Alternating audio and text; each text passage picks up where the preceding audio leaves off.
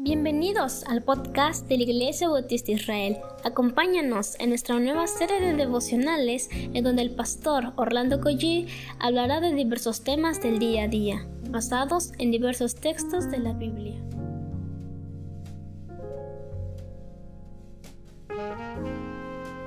Muy buenos días queridos hermanos, damos tantas gracias por un, día más que el Señor nos regala en su misericordia Vamos a, hablar con el Señor y vamos a pedir que nos bendiga. Quizás usted ya está en su trabajo o está saliendo para, e, para ir a, determinado lugar.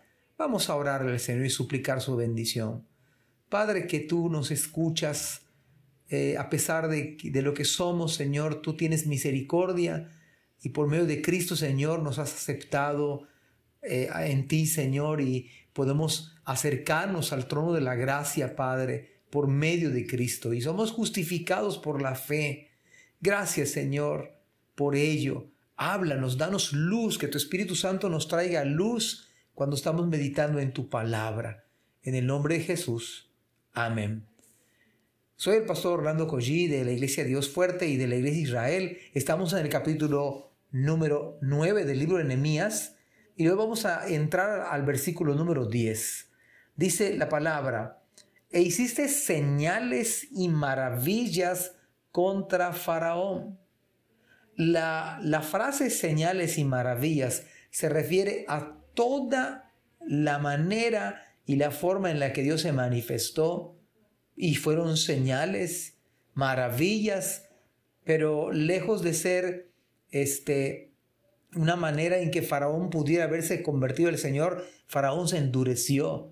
Por eso la Biblia dice contra Faraón, pero además contra todos sus siervos, la élite cercana a Faraón. Y por si fuera poco, no solamente contra Faraón, sino contra todo el pueblo de su tierra.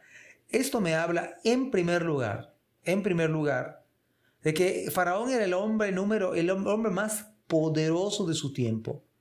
Quizá usted puede pensar en un hombre poderoso en el día de hoy, llámese Biden, llámese el presidente de, Corea del Norte, cualquier figura que sea una superpotencia en el día de hoy. Bueno, Faraón estaba en ese nivel.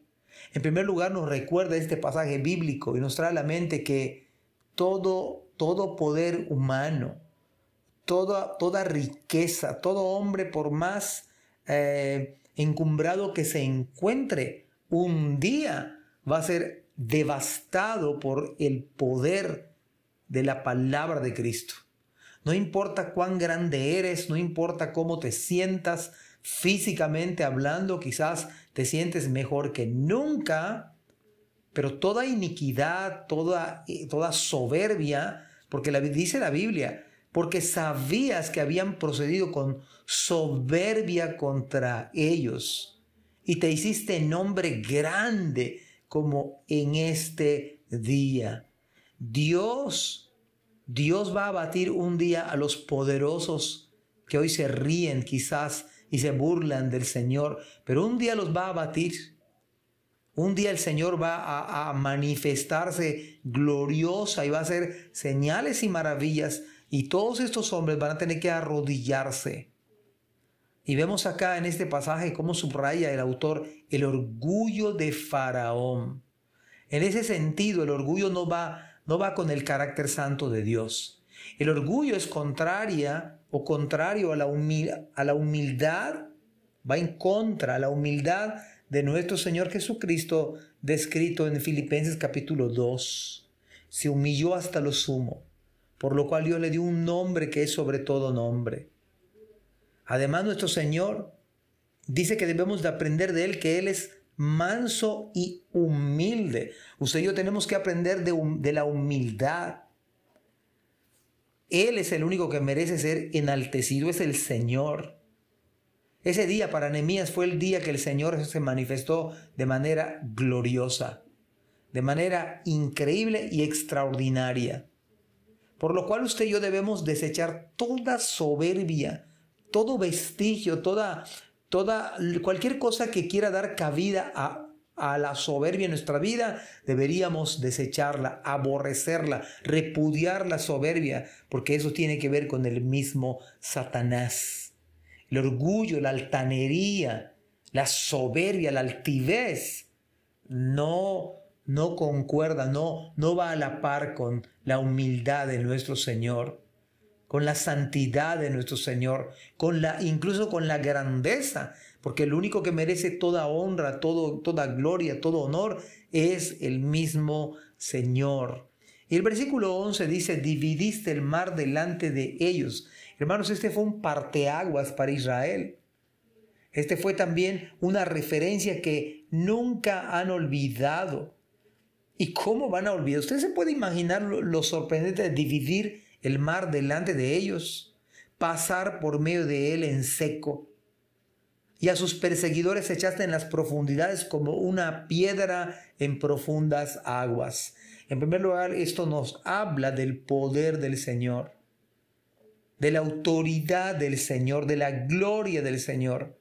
Y así como un día se abrió el mar y caminaron en seco, y sus perseguidores fueron echados en la profundidad, un día los hijos de Dios, dice, dice Juan, dice, y aún no se ha manifestado lo que hemos de ser. Y un día van a levantarse, va a haber resurrección de justos e injustos. Y unos van a ser condenados y van a caer en confusión y vergüenza perpetua. Pero unos vamos a estar plenamente con el Señor, con un cuerpo glorificado. Dicho de otra manera, nunca, nunca se ha borrado en la mente de los judíos este portentoso hecho del Señor. El milagro de Dios visto por todos, en presencia de creyentes, de no creyentes, nunca se ha logrado borrar de la mente de los judíos, y no es para menos. Debieron caer en asombro todo mundo. Debió ser un verdadero impacto para su fe, y Nehemías lo está citando.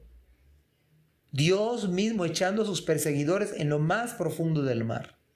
Un día el Señor también va a echar a los inconversos, a los no creyentes, en el lago que arde con fuego y azufre, que es la muerte segunda. Por lo tanto, nosotros le clamamos al Señor que es capaz de hacer lo imposible y lo inimaginable. Es el Dios que está por encima de las circunstancias, por encima de las probabilidades, por encima de los más grandes poderes humanos, por encima de la pandemia, por encima de cualquier adversidad y pronóstico desfavorable. Él saca nuestras almas de la misma condenación eterna. El brazo del Señor no se ha acortado. Podemos decirlo esto con toda convicción. Y finalmente, versículo 12. Con columna de nube los guiaste de día y con columna de fuego de noche para alumbrarles el camino por donde habían de ir. ¿Y no acaso estos elementos nos recuerdan la promesa de Cristo? Yo estaré con vosotros todos los días hasta el fin del mundo. De tal manera que si usted va al súper hoy, si va a salir a trabajar, si va a caminar, si va a hacer deporte, si va a buscar a sus hijos, si va, si va a visitar a sus padres o a sus hijos, el Señor está con nosotros siempre. En esta misma mañana, en este mismo día, a esta día, a esta hora, el Señor está con nosotros. Y Él es la columna de día y Él es la columna de fuego para nuestras vidas. Amados hermanos, que el Señor se manifieste poderosamente y que cada vez que pase nosotros seamos más humildes. Y usted diga como Juan el Bautista, es necesario que tú crezcas y que yo mengue, Señor. Que Dios les bendiga. Amén. Gracias por escuchar este podcast. Te invitamos a compartirlo y a seguirnos en nuestras redes sociales para que no te pierdas el contenido que tenemos preparado para ti. También nos puedes encontrar en nuestra página web www.ibimerida.org y contáctanos al correo ibismerida.gmail.com. Gracias por acompañarnos. Hasta la próxima.